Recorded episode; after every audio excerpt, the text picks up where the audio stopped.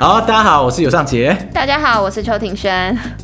欢迎大家收听我们 久违不知道多久了 明信片特辑，连自己都觉得很心虚，这样，现在跟大家道歉一下。好，对，sorry，跟大家讲 sorry，这样，因为我们的明信片就像上次讲的，我们已经堆到跟人差不多高这样子。哦，我都不敢看。对，跟大家还债一下这样子。不过我们我们今天就是已经准备好，我们要一口气录很多明信片这样。有很多吗？今天 今天会啦，会也不少这样子。反正大家听到的时候，我们觉得你知道分批释放这样。其实我们今天录的明信片，大部分都是大概 大概是二零二零年大概 夏天左右的时候寄给我们，已经变成一个类似时光胶囊的概念，自己的觉得尴尬这样。哎，不过这样也是蛮有意义的啦。对啊，对，好，那我们就尴尬的进入正题。好，我们进入第一张明信片。不过这哎、欸，这个第一张明信片已经是我们第十五张回复听众的明信片。哇，其实也蛮多的。有录这么多张明信片哦。有你，你大概上一次的时候就这样讲过，这这真的是。真的 我每次都觉得哎，这真的有这么多吗？这样，其实我每次在就是开这个新档案的时候，都会看一下，哎、欸，我到底现在到底是编号第几号？就好，十五号。天哪、啊，已经回了十五封。不过仔细想一想，我们第一次上传明信片的时候已经。不知道哎、欸，就是快快一年前了，所以、啊、所以好像也没什么好说，一年回十几张一次，那好像很少哎、欸、啊。对，听众应该觉得蛮傻眼的，一年才回来这样，对不起大家，这样也觉得很可以说嘴这样。好啦，所以大家不要觉得很伤心啊，就还是可以踊跃寄明信片给我们。哎、欸，对啊，现在如果是第一次听明信片的人，会不会根本就不知道我们在讲什么东西啊？你说已经久到需要再解释一次？对的，大家可能现在因为这个这个中间已经不知道有多少新听众加入了，根本没听过什么叫明信片。OK OK OK，好，好好，那可以说一下。交给你了。哎、欸，不要了。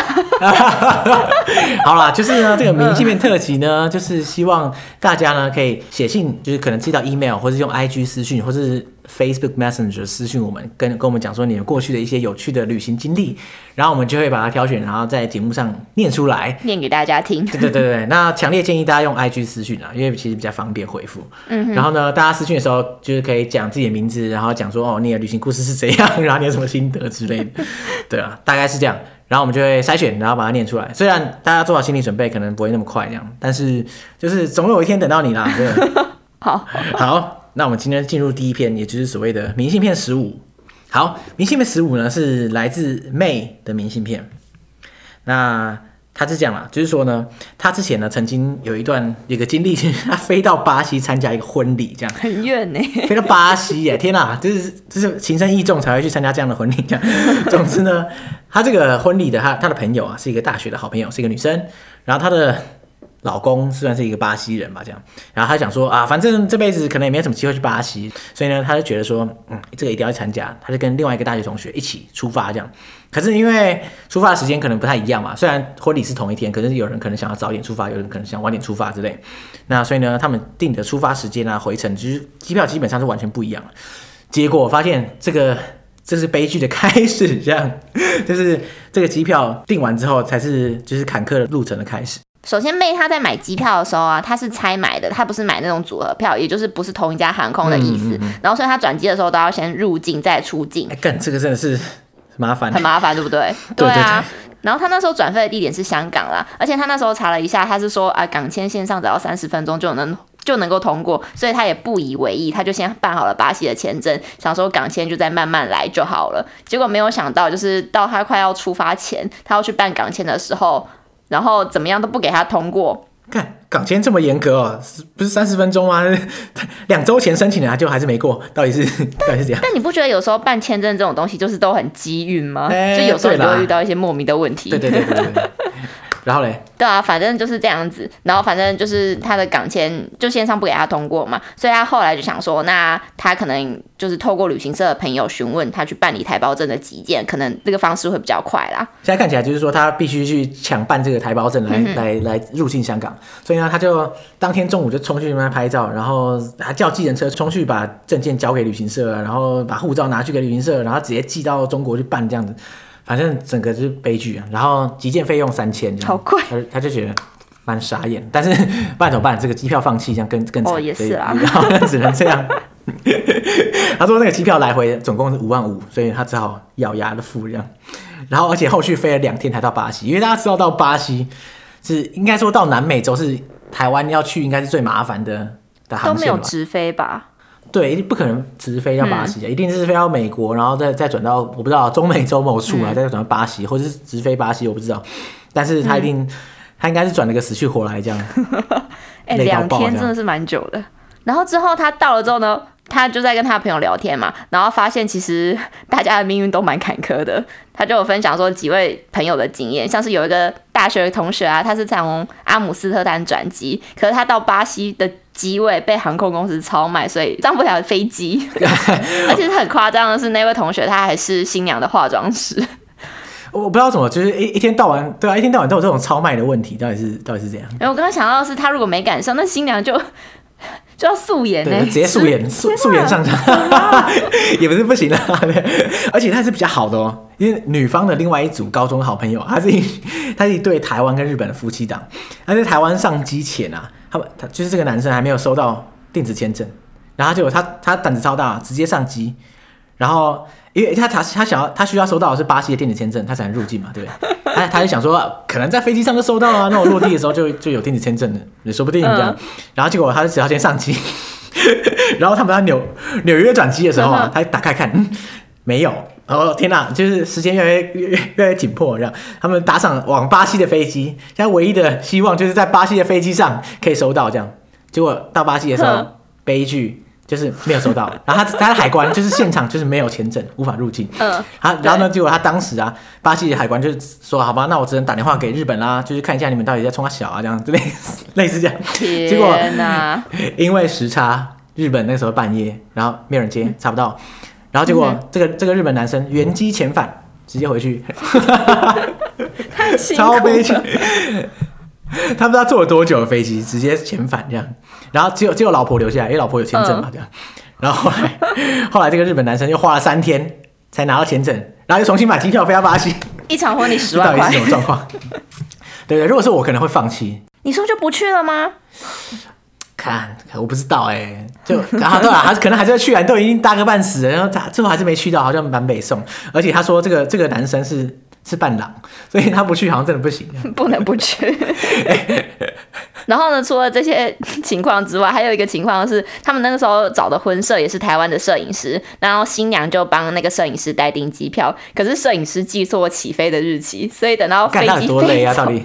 对，我觉得这是摄影师的问题，这就没有办法怪谁了，对啊。然后他就反正等到飞机飞走之后，然后呢才发简讯跟他说 no show，所以就是机位被取消。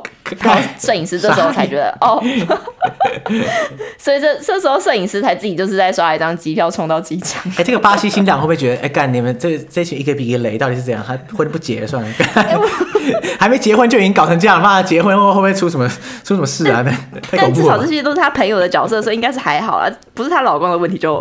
哎、欸，你可以想象一下最惨的情况嘛？就假设没有人到，这些人都没到这样，然后新娘素颜，然后没有伴郎，然后结果，然后然后没有婚摄，婚摄用哎用用手机拍这样，然后化妆自己化，天哪！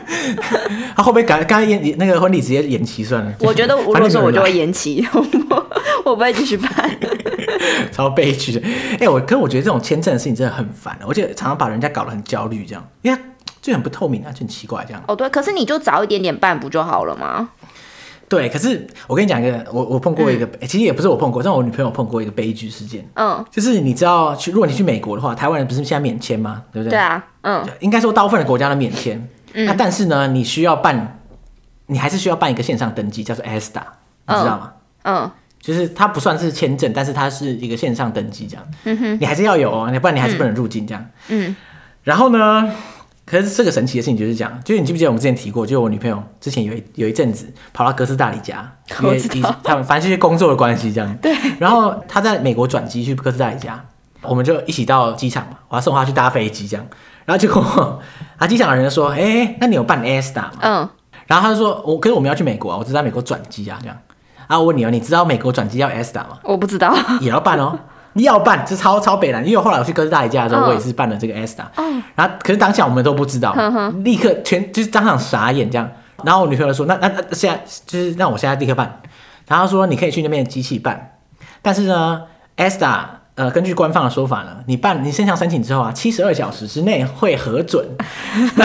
可是飞机大概一小时半之后就要起飞。嗯、然后，然后我，然后我女朋友干，怎么可能？那就不可能啦、啊。嗯、然后他说不是啊，可是七十二小时是上限嘛，对不对？那他听过最快的，听过最快的三小时。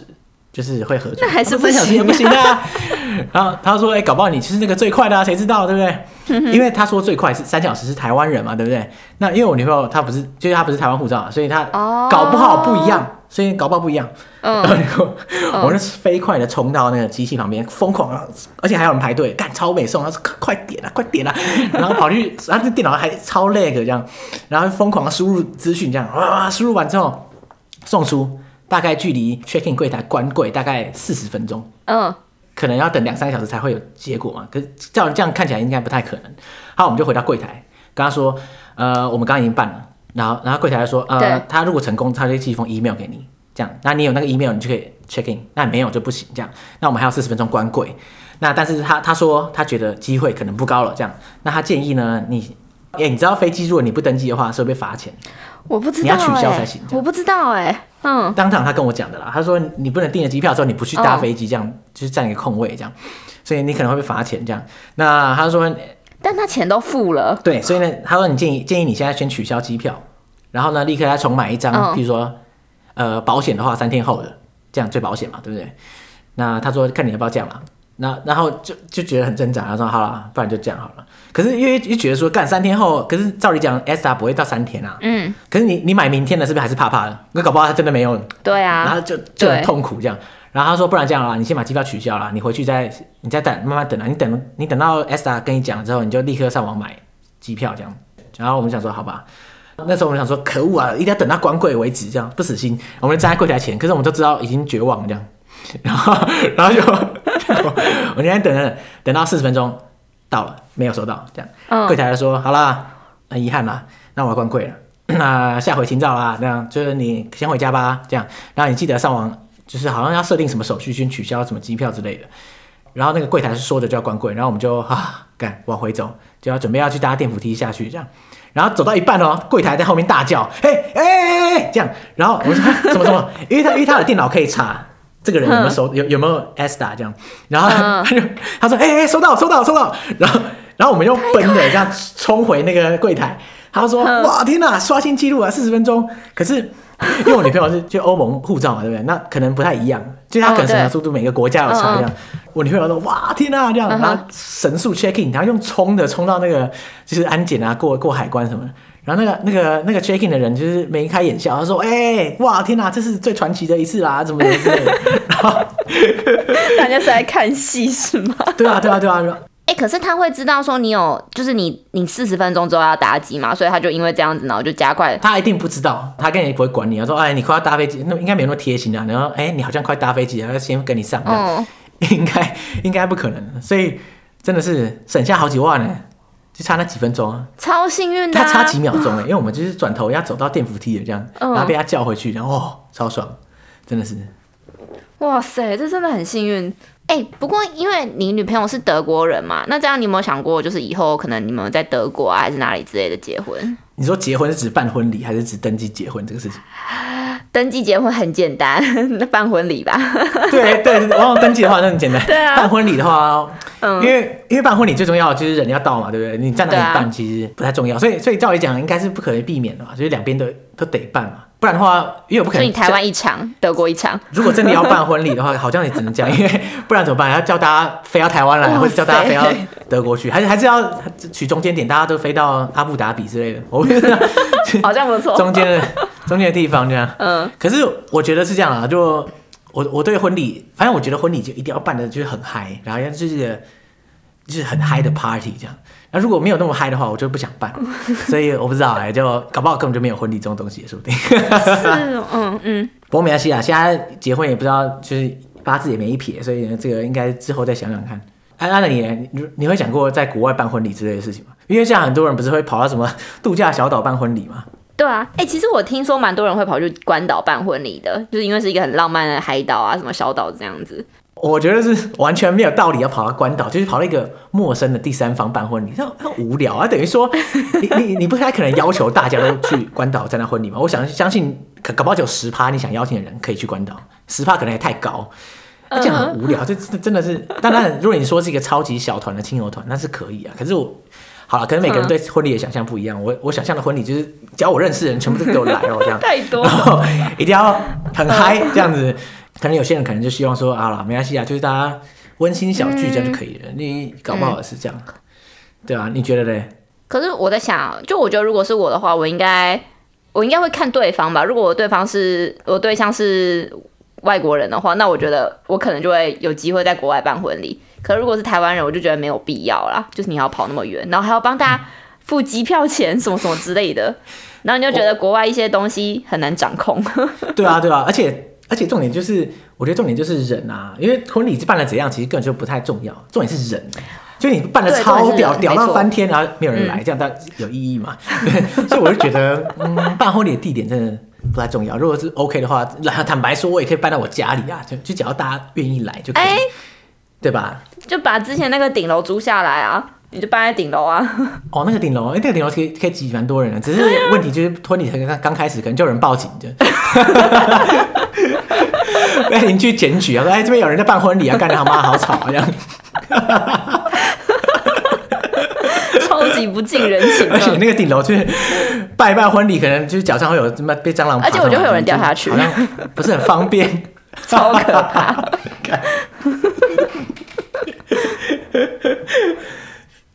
好了，那我们进入下一章吧。下一章第哇十六章，OK。那第十六章的听众来信是听众叫做 TYC。T 也应该是名字的简称 T Y C 这样子，然后他说呢，总之呢，他开场就是先引用一个经典旷世巨作，就是石田玉辅的《不去会死》这样。你有看过这本书吗？哎、欸，我没有哎、欸，其实我也没看过，但是 但是你记不记得，就是大概一阵子之前，我在 I G 上面问大家，就是说大家的那种启蒙旅行之作是什么？这样，很多人超多人跟我讲《不去会死》。超多的，他有拍成电影吗？我不知道哎、欸，应该是没有啦，不然大家应该会、嗯、会讲啊。哦，对对对，反正总之，嗯、根据我看大家的描述，听起来应该是这个日本人他在到就是在世界上漂流，然后到处流浪，然后我看他应该主要是在北美还是哪里吧？根据我看大家的介绍，应该是这样子。嗯，总之呢，反正这个 T Y C 就说啊，这个这个御空和漂流啊，他是在这个不去会死的这本书之中啊，他有提到了一段旅程。哦，他这边有提到啊，不去会死是环游世界的一趟旅程，然后他御空和漂流是其中一段。嗯，那总之呢，他这个 T Y C 他在二零一八年的时候，他在背包客栈上面看到这个御空和漂流的文章，反正内容就类似说，有个家伙啊，靠着这个十几年前还是几十年前的这种手绘地图，然后就是划独木舟啊，漂流野营，他就觉得干太屌了这样。那当时的他就有一点这种。想要逃离社会的这种旅行，他他就有这种憧憬啊，这样子，所以他号召旅伴啊，然后开始规划说，哎呀，就是就是这一趟，这一趟就是我们的传奇之旅这样。而且呢而且最重要的是，他那个时候完全是一个户外新手，就完全就是什么野营、什么野炊、搭帐篷这样，就完全不 OK 这样。他说他唯一的户外过夜经验就是那种高中社团什么大拜拜露营那种，很敢、欸，你知道那个。对，那应该完全不算。如果如果那个算的话，我我国中格数露营也算。哎、欸，你 太久了吧？没有啦，我后来还是有露营过。我只是说，如果那个那个经验算的话，我国中也是野外高手这样。嗯，反正总之他也没泛舟过啦，然后也没露营过，就对了。然后结果就是果然不出所料，他到当地的时候。遇到了各种的状况，而且连接在他们的沙发主都觉得说：“哎、欸，你们要不要准备好再出发啊？”然后或者是他租独木舟的店家也一副：“哎、欸，我真的很担心你们呢。”他们看起来表现搞不好真的很令人担心的样子，就是看起来很菜，是他说：“呃，那个我我我我我要租租独木舟这样子，就结发结成一个废样这样，店家看不下去这样。” 哎、欸，可是他们真的是经历到蛮多劝退的。如果是这样子，我可能就不敢去了。但结果 他们，他们就是，但他们还是就是决定说他们要去啦。因为他们客观来说，在出发之前，他们做了很多键盘上面的功课，应该是看了很多背包客栈的。我也是略懂啊。你也很会是不是？键盘上什么事情我都会一点。对啊，然后反正他们就说啊，那些可能一些文章跟他们说你要买的、你们要租的装备啊，要买的装备啊，还什么什么，就是都已经准备好了。然后连他们听说那个御空河那边的熊好像非常的多，所以他们连防熊喷雾也买了。哇，防熊喷雾是什么概念啊？我我不知道有防熊喷雾，那跟防狼喷雾是一样吗？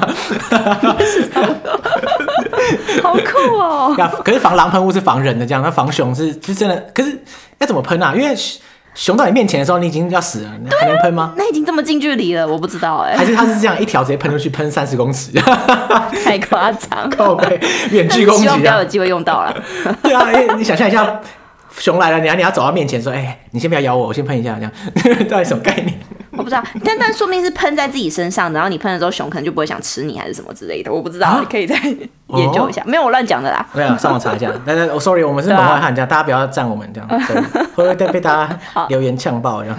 有可能就是下面底下留言，连防熊喷雾都不知道是什么，我就。对。然后总之他们看起来就是键盘工作做足了，然后东西其实老老实说，它的物质设备也。都备齐了，虽然没用过，但是呢，就是哇，第一次用独木舟，嗯、第一次用帐篷，第一次用防熊喷雾这样，然后他们就开始这趟摇摇晃晃的 独木舟之旅。嗯，然后呢，一路上果然开始悲剧这样。不过因为 因为悲剧太多了，所以呢，我们要讲好像也是不太可能全部讲完了。可是他其中有一件特别特别北烂的事情，就是呢，他们在河上就碰到一个。类似开着汽艇的一个钓鱼家庭，那这个钓鱼家庭他就非常热情，他说：“哎、欸、哇，我有划独木舟的旅人呢。”这样，他就说：“哎、欸，要不要要不要你知道买一条鱼啊？这样，哎、欸、呀，我不知道是要买还是要送啊。总之是应该是送啦，看起来是送。”他说：“哎、欸，不然给你一条啊，这个价这样。”然后因为他们在 独木舟显然没有什么好料可以吃嘛，他们就是吃罐头肉这样。他们说：“哦哟，鱼哦鱼哦这样。”就虽然不是什么。这怎么样 啊？没有，sorry，我讲错。小心讲话。我刚刚有没有想要讲鲑鱼的梗？可是鲑鱼的梗那时候已经很老了，所以就算了。哦，对对对，忍住，忍住，不可以跟其他的时事扯上关系。对，好，我再再说一次啊。然后，OK OK，因为他们一路上就是在独木舟上嘛，不开始可能吃什么好料，所以他们说，哦，好耶，有鱼可以吃，马上船靠过去。然后那个那个家人就很贴心的问他说：“哎、欸，要不要 open 啊？open，然后 open open 是三小，然后类似就是说他们帮他杀鱼啦，就是把鱼先清一清这样。哦”他说：“哎、欸，很贴心啊。如果如果是给你一条这样活生生的鱼，那你到底是要怎么弄？其实应该是没有。”我也不知道。对对对。然后他就他们他们他们就说：“哎、欸，好哎好哎这样。”然后对方就把这个鱼就直接剖开了嘛，然后把内脏除掉。然后他这个鱼大概一尺长，这样其实也蛮大只这样。嗯、然后他们就很高兴，然后说：“哇，怎么料理啊？这样用瓦斯罐啊，还是什么生灵火之类的？” 然后就在热情的讨论这个这个细节这样。然后他们鱼已经接过来了嘛，就放在船上这样。然后这个时候，我看我真的是这这这，他是说这个开肠破肚的鱼啊，没有内脏的鱼哦。突然可能听到他们他们在讨论要怎么吃它，太惊恐这样，直接弹起来，弹起来飞就砰掉到河里，就又回去了。然后。对，就回到河里，然后留下他们这边惊叫他们，然后然后那个加拿大家庭就狂 狂笑，超扯的哎！我以为那个鱼已经挂了还是怎样，没有内脏的鱼可以飞起来啊。可是它应该也活不久了啦。这这已经是失速列车等级了，看太夸张，一个空空如也嘞，就是内脏里面空的一个鱼飞弹起来弹到河里，那接下来是怎样？就是正常的生活这样还是？应该不。感觉不太可能哦！天哪，好好恐怖！后面就他们继续划一划，然后那个鱼又游回来，说：“哎，尾巴好家伙这样。”你不要在那边脑补一段剧情，很恐怖哎，有一点啊，这真的是蛮恐怖的，对啊，然后他说：“ 哎，我还是觉得不太不可思议，到底是……可是我觉得感觉蛮合理的啊，为什么？”就是像你煮虾子或煮螃蟹的时候，就算它已经被丢进去的时候，它还是会被抖抖抖抖抖抖抖抖。所以我就想说，你可能可是它的内脏还在。哎，你说内脏出来，好吧，没关系。有没有生物专家可以告诉我？不过我想象的是这样啦，就是因为因为之前以前不是有说什么，假设你把人人的头砍下来，人其实还是会动，就是因为可能它神经的关系。哦，有听说过。那啊，那个鱼可能就是虽然挂了，但是它的神经可能还是有还是有些活动，这样还是。突然突然刺激到，它也不见得是有意识的弹起来，它可能是抽动一下，就刚好飞起来，掉掉到河，也是有可能啦。这样，我不知道。总之是这样。哎、欸，你有泛舟过或者什么划独木舟的这种经验吗？我自己比较没有，因为我有点怕水。怕水，所以水上活动。可是你在水上，啊、你不是在水里啊？但我还是会怕，如果我不小心掉下去，我就会怕，因为我不会游泳。可是通常独木舟或者泛舟都会穿救生衣啊。真的、哦，反正我就有一种心里过不去的坎。可是我会觉得，如果有机会，还是会想去试试看啦。哎、欸，泛舟很好玩哎，泛舟真的超好玩的。真的吗？我觉得泛舟的，你有泛舟过？我我，只泛过一次舟，他那次就是在永生难忘，就是感真是太好玩。但泛舟应该很刺激吧？超刺激，而且那那应该不是像御空河这样子满满的。那时候我在花莲泛舟，嗯，然后反正我们总共大概八个人，就是朋友大家一起去嘛，这样、嗯、八个还是十个吧。然后我们去的时候就。大家就租两艘船，因为坐不下一艘，然后两艘，哎、欸，真的很刺激哎！就是泛舟，大家以为是在河上那边随便划一划，可是它很多地方就有激流这样，嗯、然后你就要就是过激流的时候，那个就大家就需要类似压低身体，然后把桨立在旁边，然后轰穿过那个激流，然后再恢复正常，哇、欸，很刺激哎，很刺激耶，而且有可能会翻船这样，很可怕。然后我们我们那趟全趟。全趟全趟是没有没有翻船啊，但是看那个时候 就很北南，有有一次我我记得好像就有一段吧，因为他有时候要转弯嘛，嗯，然后我们就可能感觉转不好，太废了，然后就是有围搁浅，就是卡在有点旁边的岩壁上这样，嗯、哼。然后就就动不了，就一直卡在那里这样，然后就想说好吧，那只好右侧的人下水，下水之后把船往后拉这样，然后我就是其中一个，然后我就下船之后在水里，然后就抓就想象一下我我就掉在。我我手两个手掉在那个船的边缘，然后把把船一直往自己那边拉。后来发现这个是完全错误，这样照理讲应该是岸上的人去推船，而不是在海下水下的拉船，应应该很合理吧？就是谁会跑到水里面去拉？不是啊，就是你应该另外一侧的人跑到石头上去推船，而不是在靠水那一侧下船去拉船，这样这样好像是不太对这样。总之那时候我发现我们就。没什么经验，然后说啊，不然下去拉，他就后来就呃扒那个船，后来船终于哦空就就动了这样，然后这船就脱离那个岩石，然后结果因为因为你想象一下，我我是这样正面拉的嘛，对不对？所以船是往我这边走的，然后干那那个就是等于说我两只手挂在这个船壁上，可是船会一直动这样，然后而且是往后我后面动，我我一直。嗯无法上去，因为因为正常的时候你可以这样撑着上去，可是它因为动得有点快，然后你就一直掉在那里，哎、欸，很恐怖的，因为我很怕我手一松，然后就被那个跑到船下面去压在水里这样，然后就哎干三小，然后一直挂在那里，然后后来后来上面人把我拉上去，干干再开靠背啊，你就挂在旁边啊，跟着船一起移动就好了。其实没有没有几秒钟，但是就觉得哎，看、欸、如果我一直挂在这里挂全挂全程挂在这里的话，我知道怎么办呢？等下过激流被撞在石头上就挂掉了。超痛，是有，其实是有可能的，而且那一次有超好笑的，就是有一次，因为我们是两艘船嘛，对不对？一一前一后这样，然后就过一个很陡的激流，一过下去的时候，我差点觉得这个船好像弹起来这种感觉，然后就哦哟，然后然后就就没事这样，他就哦过去这样，过去之后我就回头看，因为我们另外一艘船在后面嘛，然后我就亲眼看到那个船这样，哇一下去的时候。正中下面呢有一个大石头，一个巨石这样，他直接撞下去，然后整因为它是橡皮船嘛，对不对？嗯，它整个弹起来哦，就就弹起来这样。然后我看到船上的那几个朋友啊，五六个朋友，哇，那一半，那某一侧左侧、右侧 四个人全部掉到水里，嘣这样，看真的，然后直接消失爆，因为那个激流是很多浪花。所以他们一下去直接不见这样，然后说啊，大大家我我吓到，然后大家在因为他 在前面滑对，然后就哦，然后然后结果后来他们四个人就整个不见这样。可是照理讲他们有救生衣啊，对。然后可是问题就是说那个激流的地方是很多乱石，如果你在那边滑有那个就是飘来飘去的时候，就头敲到石头，你可能头破血流，然后其实蛮恐怖的。好危险哦！你们没有戴安全帽吗？没有安全帽，就只有救生衣。嗯。然后就啊，哎，应该是没有安全帽，我有点忘记。嗯应该是没有，反正蛮恐怖，还是有啊。反正不管怎样，你有安全帽撞到石头，你还是可能头晕脑胀这样。对啊。然后我就看到后来有就看到就陆续看到三个人被救起来，然后有一个人就直接失踪这样。然后然后后来发现什么？他飘到超远的一个地方，被另外一艘船救起来，超远哦，就是不知道。我觉得好可怕哦。对，超北蓝。太危险了吧！你这样讲一讲，我完全不敢。没有啦，他其实没有什么危险，因为他就是飘着而已啊，因为他有救生衣啊，他不会淹。你想的超可怕，他只会弄到很远的地方这样。但你说会头破血流？呃，只要过那个激流那一处，应该就还好。这样。哎、欸，其实，哎、欸，我可以理解，就是他他会想要去这个御空河漂流，哎，就有一种公路旅行，虽然也不是公路，就是一个。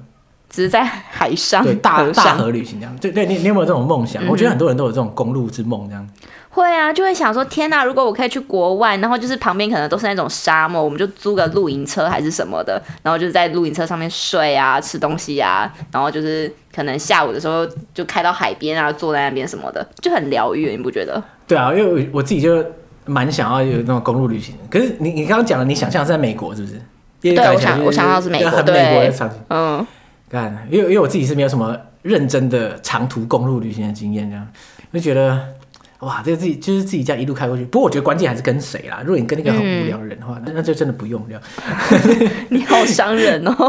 可是真的是这样啊，因为公路旅行重点是个伙伴啊。你二十四小时跟一个 不知道谁谁谁，啊那个人很无聊的话，干真的生不如死，就说哎呀，不然我还是买机票先，直接抛下你的伙伴。然后我我妈突然早产了什么之类，然后就就给他绕跑这样。对，哎、欸，可是哎、欸，说到这个漂流啊，哎、欸，你有没有看过那个啊？你有没有看过那个有一本书叫做《哈克贝瑞历险记》？没有呢。台湾翻译应该叫《顽童流浪记》啊。也没有，没听过。那你有看过《汤姆历险记》吗？小时候。对对对，可是你应该没看完。反正总之，嗯，这个这个《顽童流浪记》就是《汤姆历险记》的续集，《汤姆历险记二》啊，可以这么说。可是我觉得他吊打《汤姆历险记》，因为我我我其实不太喜欢汤姆，嗯，因为汤姆实在太太拽这样，我觉得有点小时候看到就觉得很傻小，就就有点反感这样。可是呢，《顽童流浪记》就是你你如果你记得《汤姆历险记》的话，里面有一个角色叫哈克贝瑞，嗯。这个哈克呢，他就是在他《汤姆历险记》里面只是个杂鱼这样，他在里面就是他就是一个一个废物这样，就是他他会在水桶里面，然后把他冲他小，就是搞起来疯疯癫癫的一个白痴白痴的一个人。可是他是 《顽童流浪记》的主角，而且他在《顽童流浪记》里面很其实蛮屌的，就是他很多呃勇敢啊或者是机智的行为这样，很的很多表现跟他在《汤姆历险记》简直是不同的人。哦，是哦，嗯，应该说他。有些事件让他表现的，我就觉得很棒。而总之啊，不管怎么说，就是《顽童流浪记》是一个我心中它的一个漂流旅行的经典，因为它当然不是全程都在漂流，但是它有一很长一段时间，它就是在就是美国中部的密西西比河上面漂流。嗯，而且我觉得它就是完美的呈现那种公路旅行。你在你每次经过不同的地方的时候，你会发现哇，这个地方跟你前面发生的不一样的事情。然后你在这边碰到什么事情之后，你先投入这个点。然后你发生什么故事之后，你再抽离它，然后回到你的旅途上，继续往下走。我觉得这个是公路旅行上最梦幻的一个点，这样。而且你会有期待，因为你不知道到下一站你会发生什么事情。对，而且你，真的永远不知道，我就觉得啊、好开心哦。我那时候当下看完的时候，我真的觉得，哎、欸，好想来一场，就是密西西比河漂流之类的这种这种行程，这样。欸、去啊，其实完全可以哎。其实其实德国这边 有些人也会在那个那个河上划独木舟，感觉、啊、这个河认真要划的话，也可以划到波罗的海。所以这么这么厉害，真的啊！因为海德堡旁边就是内卡河嘛，内卡河一直在往下走，是可以走到那边去。那你去吧。哎、欸，应该可以啦。你试试看啊。其实现在是最安全的，因为疫情嘛，你在你在河流上，谁会管你？谁谁谁会跑来感染你？这样应该是不会。哎、欸，我认真觉得大家都可以去看一下《顽童流浪记》，超推推到爆！我觉得这我真的觉得远胜《汤姆历险记》，真的哦，好好看。这我看到差点差点哭哎，它有些有些段落其实蛮感人，好像真的可以看一下。它是算童书吗？故事书那一种吗？还是？不会，你想想，《汤姆的演技》也是小孩可以看，可是大人其实看《汤姆的演技》也还 OK，会有不一样的感觉。嗯，对，他可以得到他的寓意。那我觉得那个《顽童流浪记》的寓意更深。嗯嗯，他其实很多议题在里面都有都有讲到这样，而且我觉得，而且我觉得哈克是一个更有会让你更有更可以融入这个故事的一个主角。我认真这样觉得，因为我觉得汤姆他是一个非常自我中心而且非常拽的一个人，哦、一个小孩。他他有时候让你觉得。你就无法代入，就是觉得说，哎，跟这个家伙没有那么讨喜，嗯、我就觉得这个故事好像没有那么共鸣。可是哈克他是一个 有同理心，嗯、然后非常非常有怎么说呢？就是他他是一个为人着想的人，嗯嗯，他不是像汤姆那样那么拽，然后事事事都会耍小聪明，但是他。有他的缺陷，可是他有他坚定的时候，而且他里面描述他的心态转折，我觉得是干，真是神作，神到一个不行。当然，我真的是拜托大家去看一看，推到看完，对，看完搞不好大家都会想去来一趟什么公路旅行之类的。我觉得觉得蛮有可能，就是你就发现一堆人都在河上漂流。对对对对。好，那所以呢，今天就非常感谢 May 跟 TYC 寄来的两张明信片。嗯。这两则故事的分享都蛮棒的，嗯，对啊，我觉得这本这蛮精彩。嗯、对，我对僵尸鱼那段还是还是还是不得其解。好，没关系，没关系。如果有这个生物学大师，就像刚刚讲的一样，跟我们讲一下这到底什么发生什么事情。没有内脏的鱼，我觉得你等等去 Google，说不定就有答案了。也是啦，也是啦，就是大家，我我就是伸手牌这样，我比较懒惰一点。OK，大家拜拜。哎、欸，那个大家拜拜很像古癌哎。